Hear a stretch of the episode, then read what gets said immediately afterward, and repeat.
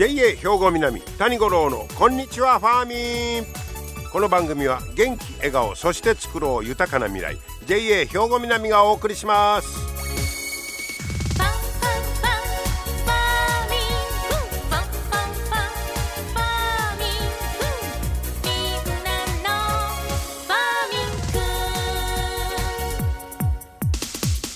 こんにちは谷五郎です11月に入りましたね。もう言うてもあと今年も2ヶ月ですか。あっという間ですよね。今日3日は文化の日ということになりますけども、えー、七十二校で言いますともみじつた黄ばむという頃になりましてもみじやつたが色づく頃ということです。今年はどうなんですか？あの紅葉シーズンも例年で大体例年通りなんですかね。なんかもう去年はこんなんやったなみたいなのがあんまり通じんようになってるような気がするんですけどもさて今日はですねまあこの時期になってきたらあの草がわーっと伸びるのもちょっと勢いが止まるかなという気はするんですがまあなんと言うてもあの農作業で一番重労働で大変なのは夏の草刈り。ねえー、今年ももうそら大変やったと思います。暑いわ、伸びるわね。で、大体あれ、草刈りなんか言ったら、まあ、月1回ぐらいはやらなあかんとこう言われてるらしいんですけど、この草刈りをなんとか抑える方法はないもんかいうことで、えー、加古川流域土地改良事務所いうのが三木市にあるんですけど、ここがある、まあ、実験というか、試みをやってまして、これがね、ムカデ芝を植えるというやり方。僕これ初めて聞いたんですが、ムカデ芝という芝の種類があるんだそうです。で、これで、例えば、土手ののり面とか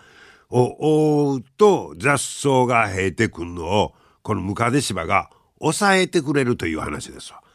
で、これうまいこと言ったら、まあ月1回ぐらいせなあかん草刈りが年2回でええんだそうです。えらい違いですね。年2回で済むんです。これなんとかうまいことを言ってもらいたいなと思うんですが、だいたい今から1年ぐらい前から実証調査いうのをやってるんだそうです。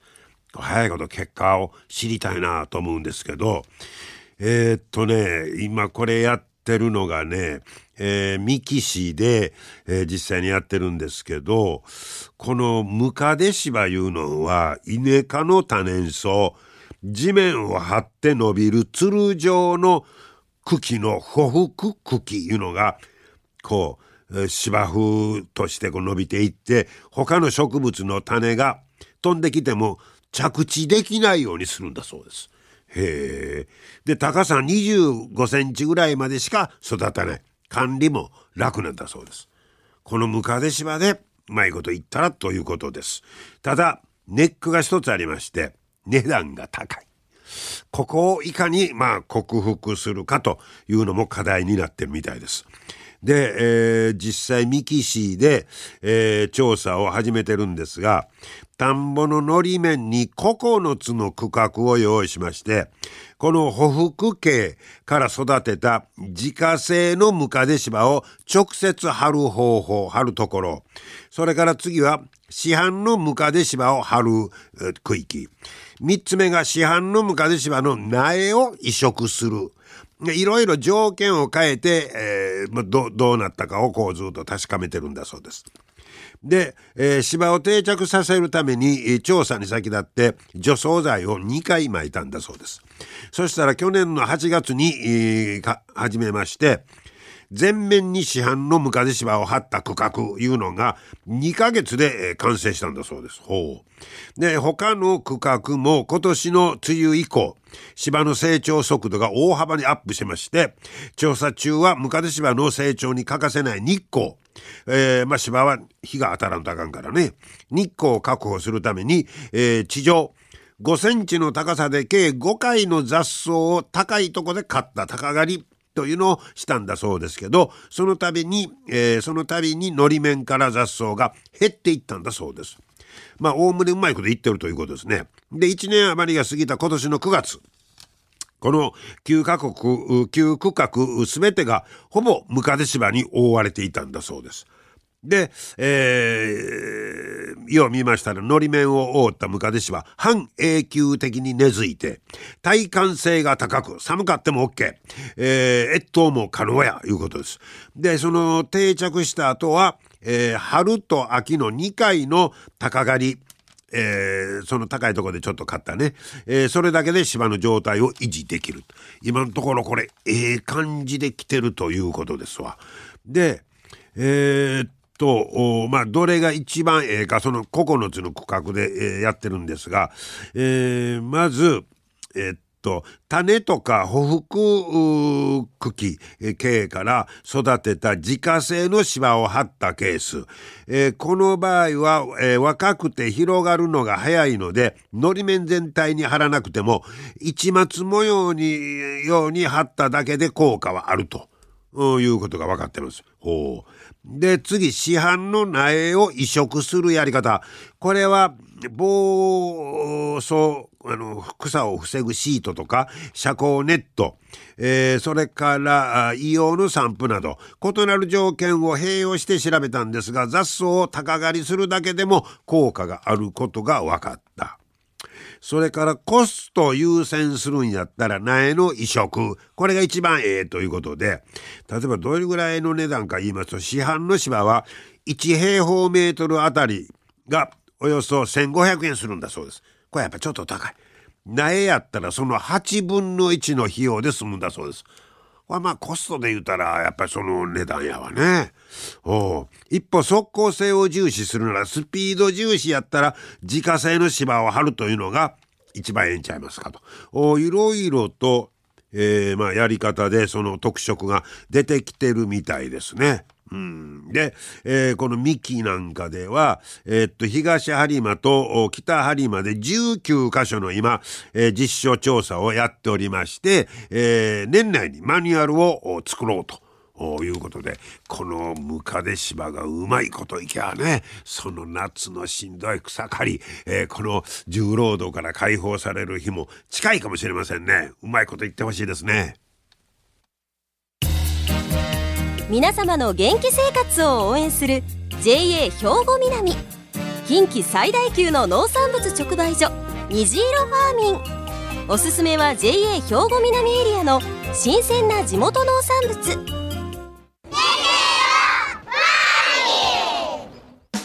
JA 兵庫南は新鮮で安全な農産物の供給。人との触れ合いを大切に地域社会への貢献。人農業自然が共生できる地域社会づくりに取り組んでいきます。皆様の元気生活を応援する JA 兵庫南。JA 兵庫南谷五郎のこんにちはファーミン。さあ今日はですね二見地区の生産者さんを紹介したいと思います。えー、っとこちらで、えー、農業されてますあの周作さんにお話を伺ってまいりました聞いてください。あのさんこんにちは。こんにちは。今日はよろしくお願いします。お願いします。えー、あのさんはあ二見地区で農業をされてると。はい。はいいうことなんですね、えー、農業歴言うたらどれぐらいになるんですか、えっと、4年ほど農業の方させていただいて。まだ若いですもんね。はいまだ、えっと、今31に。31、はい、なりまして。ということは、えー、転職組ということですか？そうですね。あの、まあ、社会人にあ大学卒業後入って、うん、まあ、5年ほど働かせていただいて、はい、で、まあ、農業の方4年。えそれまで何してたんですか、まあ、あの農協の方で働かせていただいておりまして。JA 職員やったんですか、はい、JA 職員として。それはまあ一番スムーズにね 転職できるパターンかなと思ったりするんですがということは JA 時代はやっぱり営農指導とかそのやってはったんですか？そうですね、まあ、営農の方の相談の方で外回りの方させていただいてたお仕事をしておりました。そうですか。ほなまあ言うたらほんまにこう独立したいう感じですかね。そうですね。もう完全新規という形にはなるんですけど、まあ、親元もあ親ももともと農業をしてなかった状態です、ね、親御さんも農業してはって。あしてなかった。あしてなかったのか、はい、親戚筋とかも基本的には農業してない、うん、おということはほな最初に JA 入ったということはゆくゆくはやっぱそういう農業に携わってみたいな計画というか夢は持ってはったんですか？もともと大学時代農学部で、うん、あの農学部。や はい、はい、農学部であの、勉強させていただいて、まあ、およいその農業に携わる仕事はしたいとは思ってたんですけれども、はい、でまあ、縁あって農協の方にお世話になりまして、はい、また、まあ、一つの縁で農地の方を貸していただける方がいらっしゃったので、まあ、はい、農業のそういうことですか。だからまあまあその代々やってたわけちゃうから農地の確保からね。必要ですけどそれを今回、えー、タイミングやったんですか？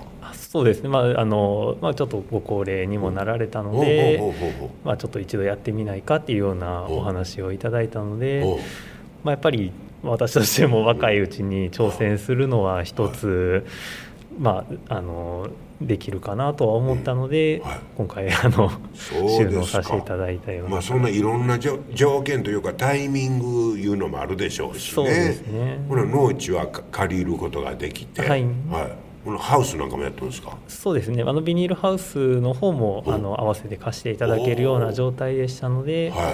まあ、そちらで、まあ、ミニトマトの方をメインに。あ今はほなミニトマト中心。はい。メインでミニトマトの方を作ってまして、はい。まあ、それにえーとまあ、裸行きっていうあの、まあ、そのミニトマトの出荷が落ち着くようなところに合わせて別の作物を作るような体系を取らせてもらってます。なもう作業いうのはもう基本的にお一人で。基本的には一人で、はい、まあ、あとあのお手伝いでパートさんとかにも来てもらったりはしてるんですけれども。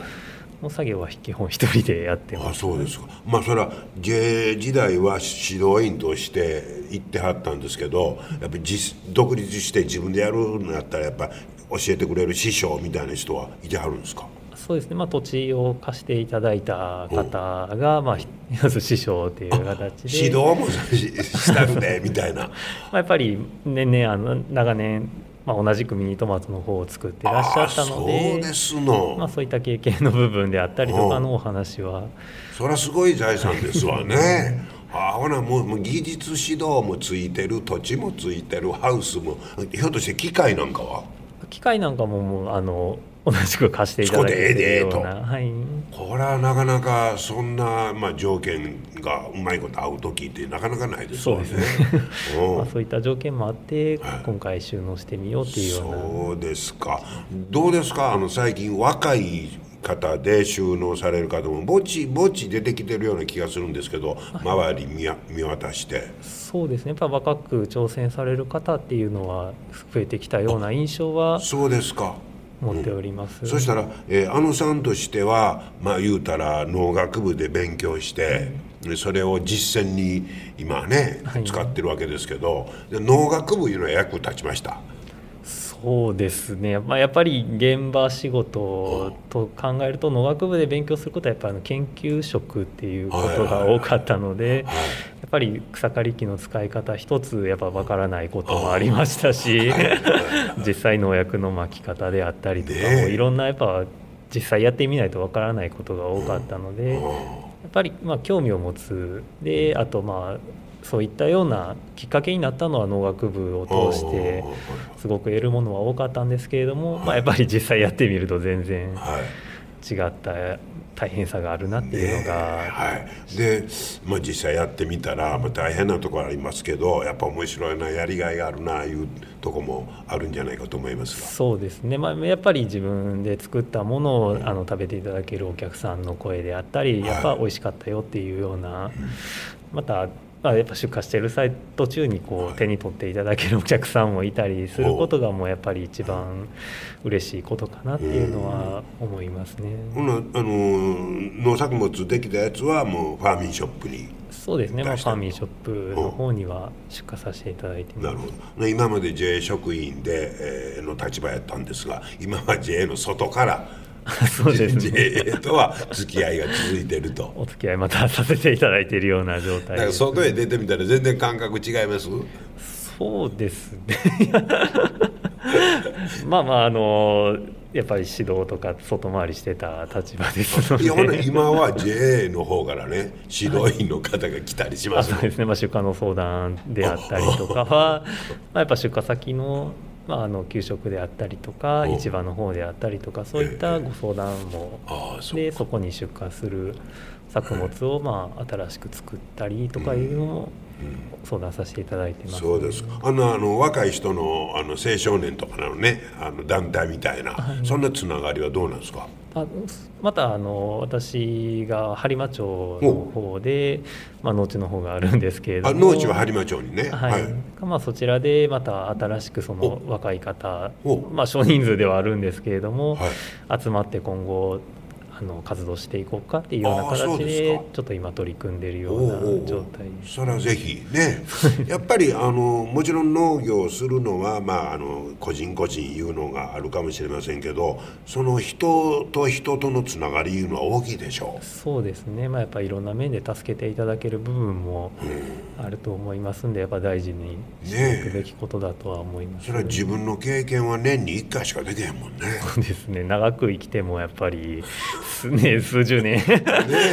結局30回40回しかできないことにはなりますので。ね。えだから本当にあのまたそういった他の人とのつながり情報いうのはものすごい大きいと思いますね。え。ーでもまああのこの頃農業後継者不足なんかがよく言われてますけど、まあ若い方が来てものすごい歓迎してもうとん違います。そうですね、まあ、やっぱりあの若いという形で、まあ、いろんな面で頑張ってほしいっていうようなお声はいただいてますんで、そうです。まあはい。これからのなんかこんなことしていきたいなみたいなのありますか？そうですね、まあまあ、やっぱりまだ今初めてまあ4年っていう形になりますんでまず自分の基盤をよりまあ盤石にすることがまず先決かなと、まあ、そういった形でまあ基盤をしっかりする中で、はい。まあ、やっぱ地域に貢献できることは、まあ、おいおい増えてくるのかなとは思ってますんで、やっぱり地域とのつながりいうのをものすごく感じますか？そうですね、まあ、まだどうしても必死に自分のまあことでね必死にはなってますんで、はい。まあ、いろんな面でこれから協力していけたらいいかなとは。なんかこの頃のねこの地球温暖化とかね、はい。その自然の変化については何か感じることありますか？まあ、直近で言うとやっぱり夏の暑さであったりとか、その今まで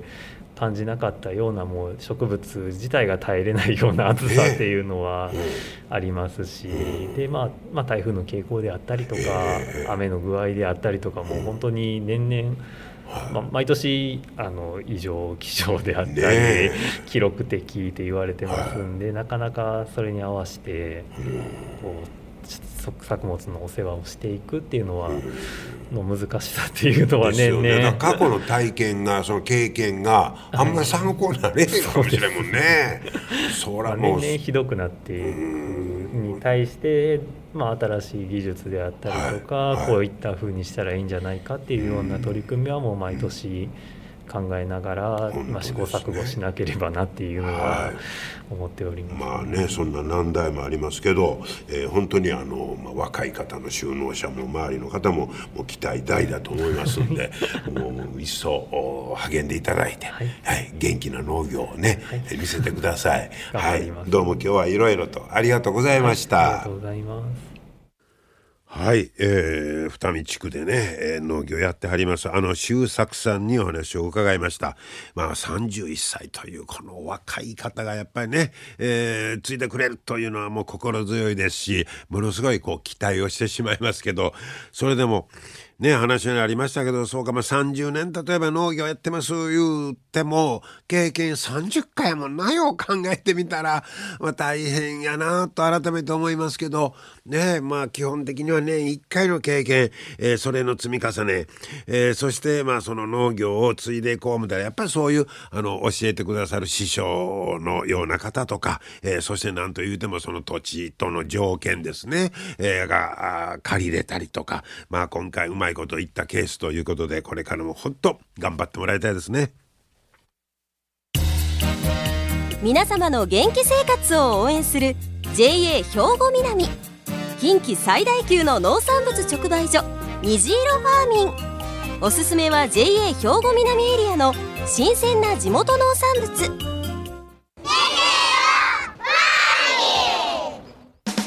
JA 兵庫南は新鮮で安全な農産物の供給。人との触れ合いを大切に地域社会への貢献。人農業自然が共生できる地域社会づくりに取り組んでいきます。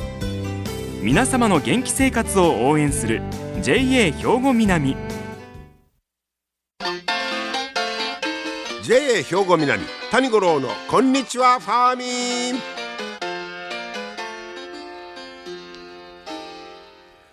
さあ続いてはファーミンアグリメッセージです。今日は JA 兵庫南清掃年部の伊沢正史さんに軟弱野菜について教えてもらいます。伊沢さんこんにちは。こんにちは。今日はよろしくお願いします。お願いします。えー今日は軟弱野菜のお話なんですけど、はい。まあ軟弱野菜言うたら何いう定義があるんですか？軟弱野菜というのは収穫してから急速に品質が落ちやすい落ちる野菜のことなんです。ああのことを軟弱。野菜はいという何が軟弱なんか思ったら収穫してからの後が弱いと、はい、いいわゆる日持ちがしにくいとあ言われしにる。くい。具体的に言うたらどんな野菜？小松菜、水菜、ほうれん草、春菊などですね。あー。最近もやしとかもそういうのも入ってます。あもやしなんかも入るんですか、えー。えーそういったのを、まあ、相対的に軟弱野菜。はい。でこれはほなまあまあ言うたら我々使う方としては、はい。買ってきた後はその気ぃつけなあかんいうこと買ってきてもらったらそのまますぐ食べてもらうのが一番いいんですが、まあ、最近はもう防弾袋といっては入ってる専用の袋そのスーパーでなスーパーで並んでる袋がはい。結構高性能になってきてますんでおでそれで保存そのまま保存されてるのが一番持ちやすいっていうのが最近多いですね。それは単なる普通の容器入れ物なのか、はい。その専用の長持ちする入れ物なんかいうのは僕ら分かります？えー、と密閉されてる、えー、といろいろそのなんどこさんって書いてあるあ。袋には結構密閉度が高いんで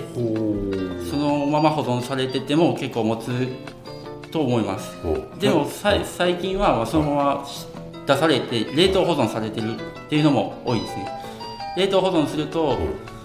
僕らが買,、はい。あの買ってきた僕らが冷凍したらいい。んですはいそうです。その冷凍保存すると長期持つんではい。はい。でそれ専用の袋に入ってることです。かあ冷凍保存するときはもうジップロックみたいなのに入れてもらってあ入れ替えてね、はい入れ替えて。あそうかそうか、ははいいはい。あで作る方としてはどうなんですか？軟弱野菜は。軟弱野菜は一応年中取れる野菜なんですけども、うん。まあ、品種によっては、その旬があるんで、はい。まあ、小松菜でしたら冬が旬なんで、うん。まあ、旬の時期に食べてるのが一番美味しいと思いますもうそれ作る方は年中はい。あるわけですね、あ軟弱野菜、えー上手に保存してまあ新鮮なうちにできるだけね。ね。はい食べてはいいただきましょう。伊沢さんありがとうございました。ありがとうございました。はい、軟弱野菜のイメージ湧きましたでしょうか？ね。はい、えーまあ新鮮なうちに召し上がっていただきましょう。はい、今日も最後までお付き合いいただきましてありがとうございました。JA 兵庫南谷五郎のこんにちはファーミン。この番組は元気笑顔そして作ろう豊かな未来 JA 兵庫南がお送りしました。